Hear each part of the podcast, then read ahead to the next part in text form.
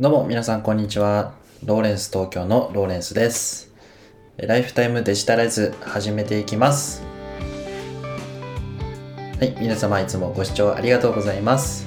このポッドキャストではデジタルなものに魅力や親しみを感じ、毎日をもっと楽しくデジタライズということをコンセプトに、最新のニュースやコンテンツを僕なりの考え方で配信させていただき、えリスナーのあなたが毎日を元気に送れるような放送をさせていただいております。え今日はですね、3月15日の月曜日の配信ですね。え今日も素敵な一日にしていきましょ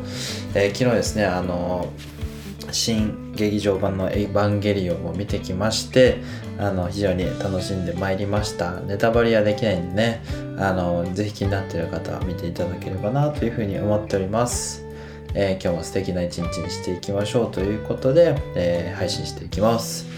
え今日のテーマはですねこれから来るテクノロジー参戦ということですね。あの僕的にあのテクノロジーのニュースで気になっているまあ、あのニュースをですね簡潔にパッパッパと3つお伝えさせていただければなというふうに思っております、え1点目がですね仮想通貨。で2点目がえフードテック。3点目があのネットフリックスのですね複数エンディングマルチエンディングのコンテンツということで、えーお話ししたいと思います。まああの早速ですね1点目の仮想通貨に入っていくんですけどね。まあもうビットコインが、えーかなりですね金額6万ドルを超えましたということでですね。大注目なんですけどもまああのビットコインというのが何がすごいかっていうとやっぱりその世界中の誰に対しても送金があの手数料安くできるっていうのが素晴らしいというところとあとはその預金口座を持ってない人あの日本だとあまり感じないかもしれないんですけども、えー、と例えば身分証明書とか持ってないと銀行口座とか作れない場合ってあるんですよね。で世界中のどこかであのそういうインフラが整ってないけど支払い機能だけは、えインターネットを通して決済手段がないとこう買い物できないということもあったりするそこの問題解決にもなる手段っていうことで非常にですね、まあ、あの Facebook のリブラとかもそういった問題を解決しますって思ってたって話してたんですけども、まあ、ビットコインであの解決できるような話でもあるんですよね。でそういったこう何て言うんでしょう新しい決済手段の方法として注目されているのかなというふうに思っております。で2つ目のですね、まあ、フードテックってことなんですけどあの人工肉っていうのがこういろいろ作られていてあの大豆ミートなんかですねあの有名なもので言うとあるんですよね。で実際の日本のえっ、とどこの会社だったかちょっとごめんなさい忘れちゃったんですけどもこちらの記事を用意させてもらったのがあのバカ .jp というですね記事を今見つけて読んでるんですけどフードテックで海外スタートアップ企業ということで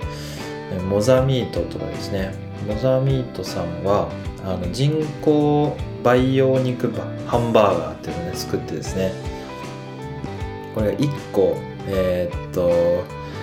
1個ハンバーガー作るのに25万ユーロ日本円で3000万円かかりますっていう あのまだまだ実用段階にはないんですけどもあのまあ、こうすごく上質なに、えー、と牛の、え肉をこう培養してその育てる必要のない肉っていうのをこう食べれるような段階にまで、えーこう成長させる研究がこう進められてると。まあ、あの限りのあるですね、まあ、SDGs なんかこう言われてる昨今なので、えっ、とあの、まあ、ビーガンとかもですねあ地球環境環境に配慮したえこういった食材っていうものがえ今後来るだろうっていうのは、まあ、あの SDGs のその目標から見ても間違いないだろうっていうふうなことが言われていてでその地球環境に、えーどういうふうな、えーいい影響を与えられるかっていうこととテクノロジーが結びついて、まあ、こういったことがえ今、えー研究されているということでえ非常に注目したいなというふうに思っております。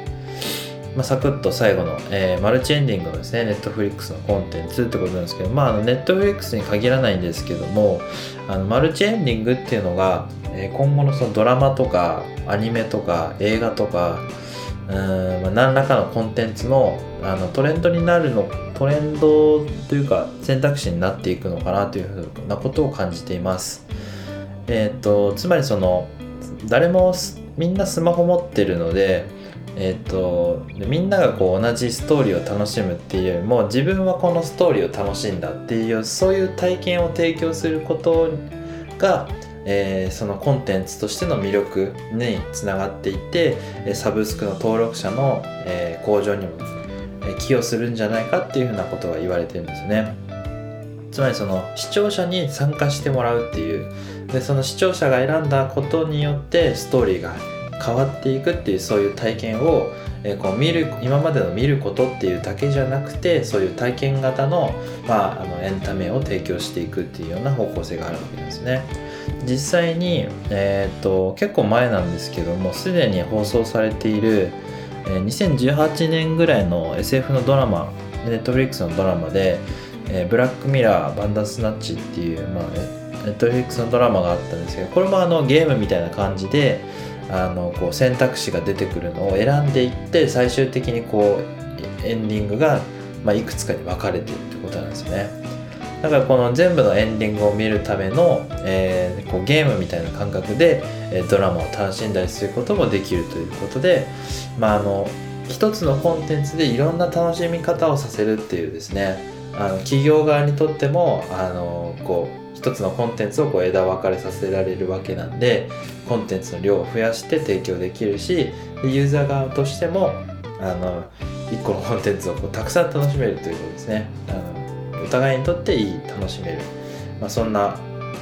ね、環境になっていくのかもしれないので、まあ、これがですねこうドラマに限らず、まあ、アニメだったり漫画だったり、えーまあ、その小説だったり、まあ、何らかのこういうえコンテンツの中にも、え入れられていくのかなっていうような気がしています。まあ、非常に楽しみだなというふうに思ってます。